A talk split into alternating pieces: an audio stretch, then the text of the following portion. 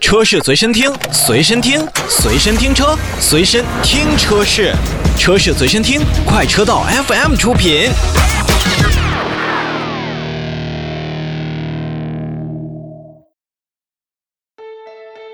听众朋友，大家好，欢迎收听本期的节目。今天我们要跟大家聊一个非常有意思，同时也是我个人认为比较艰苦的一个话题，叫环保。那环保呢，我相信大家有很多的这种想象，比如说小到我垃圾分类是环保，然后大到江河湖海的这些治理，包括什么三江源的一些修复啊、植树造林也都是环保。那今天呢，我们也是非常高兴的，请来了我的老朋友啊，是福特中国的数字传播负责人罗云。然后同时呢，也是请来他的同事，福特中国企业社会责任负责人张朗轩。二位好，好，听众朋友大家好，我是罗云。听众朋友，大家好，我是张朗轩。哎，两位来呢，那肯定都是代表咱们福特中国来的。前一段时间呢，我知道咱们福特中国是呃在九月底的时候去了一趟云南。对。然后当时呢，是我看罗云的朋友圈是发了很多关于环保行程的一些这个这个图片呀、资料之类的视频。呃，视频。其实这是一个很很有意思的一次呃旅程吧，特别的旅程。啊，也是福特汽车环保奖的一个每年的特色环节，就是我们会去到一些。嗯，历届的获奖项目，它的所在地，我们带着专家，嗯，也带着一些媒体，或者邀请一些车主朋友一起去看一下项目发展的情况。那今年呢，我们刚好是选定了，嗯，我们以往的两个获奖项目，他们同时都是在保护，嗯，滇金丝猴。啊，所以我们这一次的回访呢，就是围绕着滇金丝猴这个这个物种在进行的。嗯，那您也刚才提到了，咱们是呃依照着福特汽车环保奖的这样的这个回访机制去做的回访。那能简单介绍一下这个福特汽车环保奖吗？这可能大家这一乍一听肯定是不知道的。嗯，其实很遗憾，大家没有听说过福特汽车环保奖。但实际上呢，福特汽车环保奖真的是一个很老资格的一个环保奖项的评选活动了。它是福特在全球。一九八三年在英国启动的一个公益的活动，然后其实是旨在用奖金的形式去支持呃这个环保力量的成长。那在中国呢，我们是两千年启动的，所以大家可以看到今年已经是第十九个年头了。嗯啊，那我们在中国呢，主要是支持中国民间或者我们说草根的环保力量。如果说是大家要关注环保的话，都可以去。呃，参与去评选这个环保奖项，当然这是我们非常期待看到的一个场景。呃，对，对于一个奖项来说，我们可能有一些门槛，就说你的身份啊，你的你是不是呃从事环保的这个活动的影响力呀，这呃。种种啊，但是嗯，对于一个奖项而言，我们最终的终极目标肯定还是希望大家都能参与进来。嗯，那也就是说，呃，基本上是面向个这个公众来进行开放的。那我我再补充一句，正好正好那个今年的十九第十九年的回访，我们也是呃。在招募回访的招募过程中，我们用了招募的形式。以前其实我们是邀请的形式，嗯，对，这我看到了更多邀请的是媒体老师，还有邀请可能是车主或经销商。这次是对公众招募。那公众招募，其实我们这次报名的通道就是有公众的，有研究生、大学生，然后还有恰巧也有福特的车主，然后当然也有媒体老师。以前可能都没有参与过的媒体老师，我们也没有邀请的时候也没有考虑到他们，但他们可能对公益很感兴趣，他们也来报名了。所以其实如果比如说。说咱们听众朋友们感兴趣，明年我们可以继续招募，也可以通过一水这个渠道帮助大家，然后号召大家一起感兴趣的项目，明年肯定会不一样。但是也欢迎大家通过一水这个传播的通道来对我们这个项目更多关注，也可以报名。对，嗯，除了刚才提到的，就是今年在回访的这种这种呃招募方式上有不一样。那在将近二十年呢，咱们国内的这个福特汽车环保奖的这个呃发展过程当中，就是从一开始咱们关注什么到到到每一届关注什么，是不是点也都不一样？嗯，呃，其实你问的是一个变化，可能更多的是大家其实问有没有什么创新。相反，我认为在环保这个议题上，有时候坚持比创新更重要，也就坚持可能比改变更重要。呃，所以我先聊一聊我们在坚持一些什么东西，因为我们都做了十九年，我们呃坚持的第一个点就是我们鼓励的对象、支持的对象一直是民间力量，而不是它是有的时候说一些政府背景啊或一些其他。但我们是希望所有我们身边的普通人都能参与的环保的保护行动。就是越草根儿可能越适合咱们这样的一个。因为他们缺少资源，缺少关注，这是第一个。第二个呢，是我们评审团的。独立性和专业性十九年从来没改变。呃，我们有一个。非常独立的评审团体，他们是有一些，比方说学院背景的呀，呃，NGO 管理的专业背景的呀，或者是一些嗯，就是在野生动物保护方面，或者还有一些是环保局的退休的领导啊这一类的人，十九年来一一直是由这个评审团独立的在就审核我们的这个这个入选的一些项目啊，这是我们坚守的。另外还有一个坚持的呢，是我们。一贯坚持的一个公平、公正、公开的一个评审的流程，始终都没有改变过，都是从启动招募到海选，到项目去实地考察，到最后中选入围，到答辩，到颁奖，十九年一直是这样一个很非常公正的一个一一个流程。福特在中间永远只是旁观者。嗯啊嗯，这是我们坚持的东西。那当然，社会在改变，然后环境的议题或者是呃这个。侧重点也一直在改变，所以我们必须要与时俱进，做一些改变。刚刚罗云刚刚说到的，其实是我们嗯招募回访的过程中会有一些变化，但实际上我们扶持的对象其实也可以看到很多的变化。比方说，嗯，如果回顾到两千年去看那一批的这个获奖的项目，通常它是以个人为主。一个老王在深山老林里面种树，然后非常艰苦。这样的人是一些环保英雄类的人。嗯。可是你越往后发展，尤其到近些年，你可以看到我们资助的更多的是一些组织团体了。团体。所以到今天，嗯，福特之环保奖已经嗯不以资助个人为对象了，而是以。注册三年以上的有一定影响力的环保组织为对象。我来了以后，我也很吃惊。其实福特汽车环保奖它应该是一个很成熟的平台了。它这个平台还兼顾其他汽车平台，就是其他汽车平台如果也想关注环保、关注中国的环保，也可以加入我们，我们也可以一起做些什么。就是平台化的效应。它刚提到的是持续性，我们其实也是平台性，我们也很包容。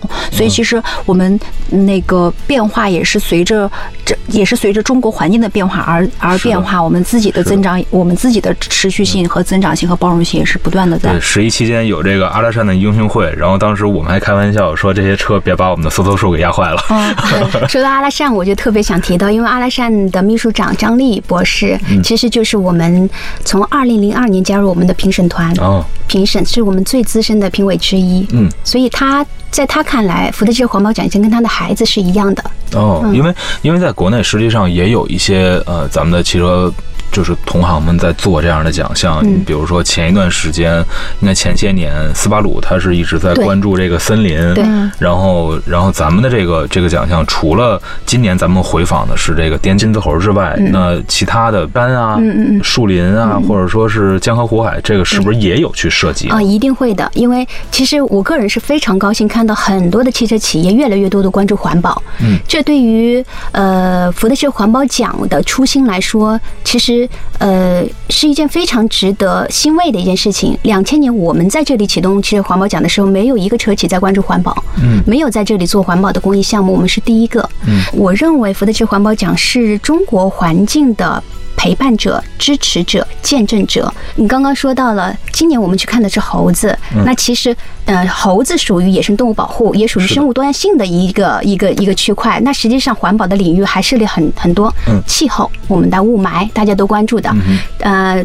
然后再到，比方说江河湖泊的这个保护，嗯，像以几年前我们去过三江源地区，那里有一个最老牌的叫绿色江河的一个老牌环保组织，在那里做啊，这个三江源地区的动物保护啊、植被保护啊、垃圾呀这一类的议题。目前在网络端会有自己的公众号啊，有有有，欢迎大家关注福特中国的微信和微博账号。对，罗云在在罗云在推广我们福特中国，那我那我就要推广一下我们福特更美好的世界的公众微信号。福特更美好的世界，福特更美好的世界，这是我们纯公益的一个板块。嗯，大家可以在这个搜索公众号里边去添加“福特更美好更美好的世界”这几个字。稍事回来之后呢，呃，要跟大家去聊一聊今年在十一之前回访滇金丝猴项目的这一些具体的见闻，因为我觉得大家可能对于动物来说，尤其是可爱的猴子来说，是更加感兴趣的。车是随身听，随身听，随身听车，随身听车是，车是随身听，快车道 FM 出品。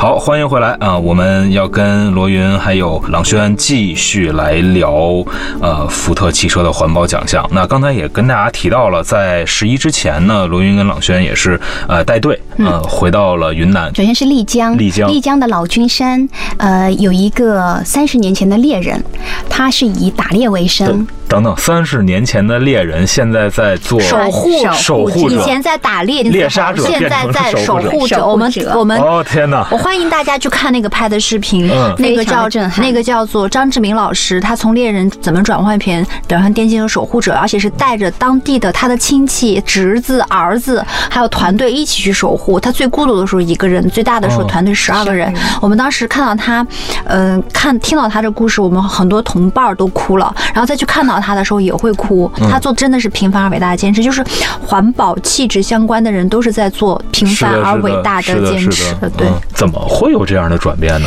呃，其实这就是他背后的很多的故事的挖掘了。这我们也问他为什么会放下这个猎枪，立地成佛。其实，其实他是受了一些感悟。老君山他本身以前猎人这个行业是合法的，嗯啊，他们就很多的村民就是以打猎为生。对可是当他有一天会发现他猎杀的对象越来越少，而有一次他捕杀到一只母猴哦，同时把小猴一起带回来，那母猴被猎杀，小猴他就饲养了一段时间，发现这个猴子很难成活，就很触动他。他发现这个一旦他猎杀妈妈以后，孩子的未来就成了对，嗯所以就在那一刻。他一下子就幡然醒悟，从此他就开始去保护那片，他就成了猴王。哦，然后他最重要的一个工作巡护，因为还是有很多外面的猎人会来捕杀。是的嗯当时政策就政府颁颁布的一些文件也没有说保护野生动物之类的。嗯所以在那种情况下，没有政策的支持的情况下，他就经常要去直面猎人。然后其实际上也是一个很危险的非事情。常的危险。是的他说曾经是一群猎人，他去一个人制止，他要一个人去制止，一对六很有可能就被人打死在那儿，是没有人知道的。对对啊，嗯，对所以就是这样一个。当然，比较值得欣慰的一点是，这些年来，随着这个野生动物保护法出台，越来越多的人也关注到野生动物这个保护的这个议题。所以，其实呃，张志明先生他后来也受到了一些国际的组织的一些支持。同时，福特制环保奖在二零一五年给了他一等奖，哦当年的年度一等奖，对他是一个莫大的支持。所以，他也改善了一些巡护的装备啊什么，在当地也受到了很多的认可。对所以他现在呃今年已经退休了，就因为常年在山里面就严重的风湿病，嗯，但是他呃还是认为他要守着这片山，不肯下山，在那里还是坚持去寻护。哦，我觉得有两个细节，嗯。一个是他，嗯，柜子上成片的治风湿的药，他没有医保。的一个猎人，他这个职业你听起来很呃叫守护者、守山者，嗯。说守护猴子的人，这个职业听起来很伟大，但他没有医保，嗯，所以他自己在研究《本草纲目》，自己在买了很多药在治病，但他又不愿意去医院，因为他不想离开他的这个山。嗯，他儿子想带他去去医院，这个细节让你觉得很感动。另外一个细节是他的老婆其实见谁都会抱怨他，就跟我们抱怨他嗯。说他，那你这辈子跟猴子过好了，不要跟我们过，嗯。你没有为跟我们家人真的在一起，你真的，因为我们进山是没有信号的，山体滑坡那天我们还赶上，我们是徒步进去了哦。很十几公里往返，然后他们一进去一般是两天甚至更久哦，他们是两周不是两周天。他们回来可能会有一次给大家家里打了个电话，在中转站或休息站说我还平安，然后再进山。实际上都是一个失联的状态。对，失联的状态。是的，嗯。嗯，这种工作真的是就是让你觉得，嗯，平凡而伟大，还是这句话，就是平凡而伟大。这是他，这是啊，环保的一类人吧，就是一个群像里面，他是最前线的一类人，张志明先生。但这一次回访，我们还有另外一个对象是，嗯，应该是在苍山，呃，在大理苍山上，嗯，是其实是在摄影界很有名的一个人人人物，叫奚志农老师。奚志农老师也是，嗯，他的一组关于藏羚羊的图片，唤起了大家对藏羚羊保护的意识。然后他同时也是电金丝猴的这个拍摄者，他的这个纪录片在 BBC 获过奖，嗯是这么一个人物。但他呢，也是福特制环保奖的获奖者。我们也去回访了他，他就跟张志明先生截然不同，他有知识、有文化、有背景，也有粉丝群体。他在苍山。顶上建了一个自然呃这个呃体验中心，自然体验中心，像游客过去像欧洲的中心非常国际化。嗯，游客过去以后，他可以给你做一些讲解，去如何去保护我们在就祖国自己的这个这个野生动物植物。它那个主要是熊猫。对，但同时，嗯，我们也会发现，这样民间发起的保护的中心，实际上是非常资源短缺的，就还是受到各种的挑战。所以，其实我们也是带着媒体老师过去，公众过去，希望更多的人去支持它。嗯，对。其实刚才听到，尤其是听到猎人这个话题的时候，我就想，就是因为人家一开始是以这个。为生，捕猎为生。对，那在在把他这个行业给抛弃掉之后，他的这个求生的这个这个工具是怎么能够转换？其实你问了一个非常好的问题，因为必定要生活嘛，没错，就当我们保护环境的这个同时，我们没有不能够要求人去你去丢弃掉自己本来是赖以生存的一个基础。嗯，也就是说，所以现在其实很多的环保项目都是一些社区生计发展的一些项目。也就是说，比方说在三江源地区，我要保护当地的水水源，呃，阻止大家在做一些污染环境的同时，我们要给它替代生计的一些选择。嗯，也就是说，这些组织之所以获奖，是因不仅仅是它单纯的在那里保护水，一定是他们整个社区，比方说树林的保护，呃，给他们更可持续的生计的一些手段培训，让让它才可以可持续发展。所以现在的环保议题是一个整体的话题，它不是是的，是的，是的。那那咱们其实环保奖会不会也给这样的一些组织一些建议？比如说，在你进行这个环保行为的同时，你还可以通过这样的资源去得到你能够得到的一些相应的。咱们说回报是不是有点狭隘？也确实是回报。这我们不仅仅是给给钱，就是一次性的奖励。呃，同时我们会给到更更多的后续的支持，其中包括二零一二年我们福特汽环保奖又启动了一个子项目，叫绿色晋级。绿色晋级，我们的初衷就是我们会发现，哎，其实很多的环保组织，我们两千年他就来加入过，获过奖，可是十年过去了，发现它成长很慢。哦。然后这个时候，我们再看国际的一些组织，其实。他们的专业程度啊，发展的状况啊，都会很快，很就很壮观。国内的情况就不容乐观，所以在这种情况下，我们发现给钱不够，我们要给他能力的支持。所以我们绿色晋级就是给他各种培训啊、导师啊，然后让他的组织化的治理能够有一个质的提升。对，所以这个项目也做了七年。这有点像这个前一段时间，呃，看。有一个人说的叫赋能的一个概念，对我们就是赋能。你说出了我们的关键词。对，福特的更美好的世界公益项目其实一直在围绕赋能。嗯，呃，包括现在我们又全新，去年又全新启动了一个针对大学生创新的一个项目，叫福特 U 型大学生创新挑战赛，也是一个赋能的概念。实际上是有很多分支的。对的。哦，更美好的世界是福特中国的福特汽车的环保品牌 CS，呃，是 CSR 品牌，它底。底下有三个子项目，其中福特汽车环保奖是最核心的，也是时间最久的子项目。刚啊，朗轩说的第二个就是呃 U 型项目是去年启动的，是两年，是是鼓励大学生在出行方面的创新，更聚焦出行方面的创新。然后今年是第二年，也可以欢迎大家关注。然后未来我们可能也不止 open 给大学生，我们只要是关注出行的创新、创业和创造，我们都欢迎大家来报名。这个通道也可以在我们的官方平台可以看。然后还有一个就是关注呃志愿者的，对我们有一个福呃福特志愿者行动。我们其实福特有一个非常完善的一个志志愿者治理机制，就是一个志愿者协会。嗯啊，我们全年都会鼓励员工去做各种的志愿者活动。所以其实你可以看到福特这个环保奖，我们定义为更美好的世界。在福特这个环保奖领域，我们定义为美好环境。嗯，那 U 型计划我们定义为美好科技。嗯，那志愿者我们定义为美好社。区，嗯。嗯，所以其实美好科技、美好环境、美好社区，就共同建造一个更美好、更美好的世界。嗯，更美好的我，就能成就更美好的大家。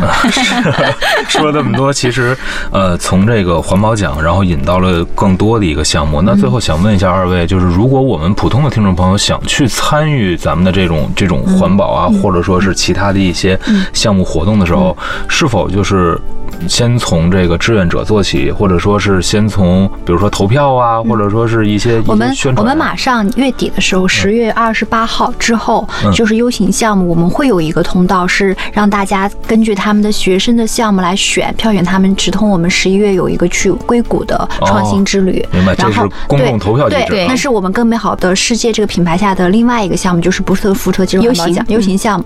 那其实我们我们也发现了，我们需要更多的公众参与进来，所以明年也是今年我们这次第一次用招募的形式看到了，原来我们社会力量。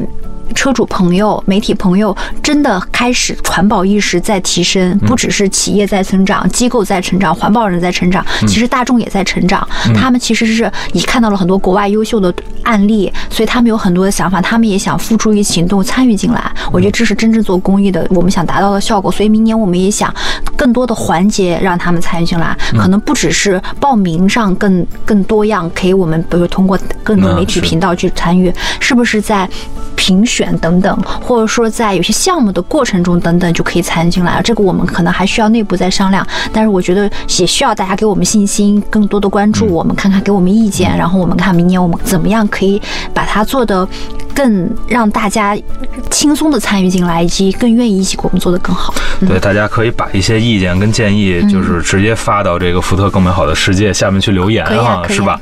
然后福特中国的这个公众号也可以去留言。对，福特中国的公众号。呃，应该是十月一号，也就是在祖国七十岁生日那一天，我们发的是呃，西老师、西仲老师和张一鸣老师那篇的我们这次回访的文章，里面有视频，也欢迎大家看一下。然后很多感人的画面，我们看完我是很感动的，嗯，是纪录片的形式拍摄的。好的，那最后的时间，两位再简短的总结一下吧。你们认为，如果说很长时间坚持下去的话，是不是就能代表咱们做公益的一个初心呢？你回答是。其实，嗯，默默的做了十九年的公益，我最终还是会认为企业的力量是微不足道的。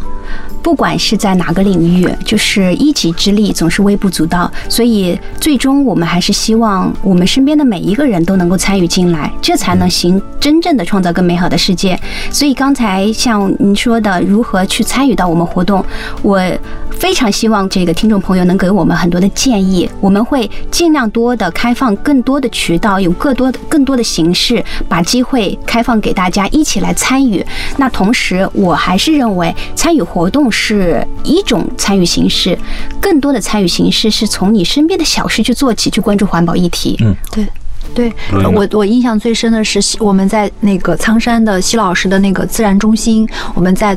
听他在讲他的一些案例，包括讲他当地的苍山机构建立的这过程中，我们在喝水，我们用了一次性的杯子，是他的工作人员提供的。他说不 OK，让我们用用可以多次使用的玻璃杯。其实就是从身边小事做起。我立马买了环保杯，然后我现在只用环保袋，然后只用环保杯订餐不用一次性筷子。就是那句话，真的是 Better me, Better you, Better world。就是每一个人都先从自己做起，不一不是说一年参加两次活动就代表你是公益人士，你就是环保人士。你一年给了多少钱就怎么样？就是从身边自己的力所能及的事情做起，包括垃圾分类等等。然后，如果能再参与更多的项目，能鼓励更多的人，那更欢迎。然后啊，我觉得就是 better me, better you, better world 更美好的世界。嗯，好，呃，非常感谢福特中国这十九年来对于咱们环境事业的一个一个支持和。保证也也是非常感谢二位，呃，跟大家一起分享了回访啊，包括咱们的这个项目的一些进展跟整个的一些内容。那大家还是那句话，如果说大家有兴趣去更好的、更深度的了解福特汽车环保奖这个项目呢，去关注“福特更美好的世界”这个公众号。那好了，今天节目就是这些，我是一水，我们下期再见。